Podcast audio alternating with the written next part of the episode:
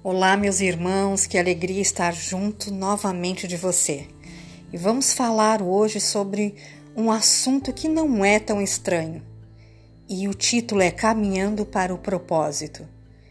Judá disse a seus irmãos: Que ganharemos se matarmos o nosso irmão e escondermos o seu sangue? Vamos vendê-lo aos ismaelitas. Não tocaremos nele Afinal, é nosso irmão, é nosso próprio sangue. E seus irmãos concordaram. Gênesis capítulo 37, versículos 26 e 27. Há quem possa fazer um conselho contra a sua vida, arquitetar planos contra você e contra sua família. Nem sempre é o inferno que conspira contra a sua vida, embora seja instrumento para tanto. Passamos uma vida longe dos caminhos reservados para nós.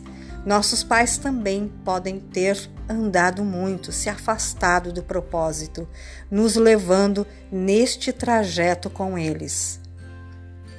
O Senhor fez menção do nosso nome antes de nascermos, nos chamou ainda no ventre de nossa mãe e sua voz ecoa até o momento em que o conselho se forma, a fim de dar-nos uma sentença favorável para que se inicie o retorno à rota principal.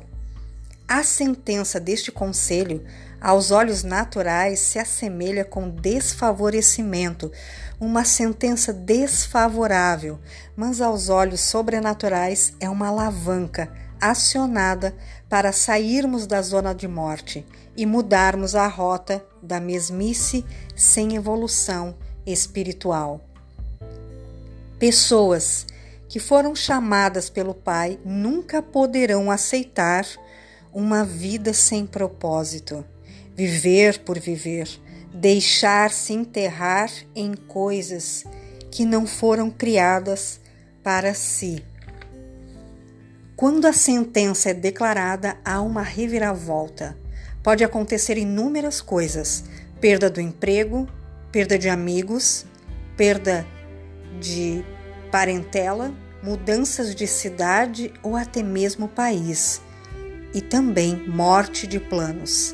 Apesar de ser terrível, pois somos possessivos, o desvínculo declarado pela sentença abrirá uma porta estreita, onde toda a bagagem que carregamos não vai passar, tendo que ser abandonada.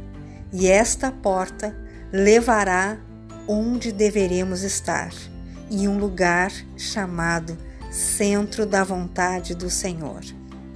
A alma é alarmada, pois o controle lhe foi extraviado vai querer a todo instante lhe tragar e trazer de volta ao ponto anterior.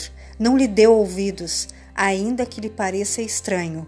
O seu caminho foi corrigido. Mantenha a rota.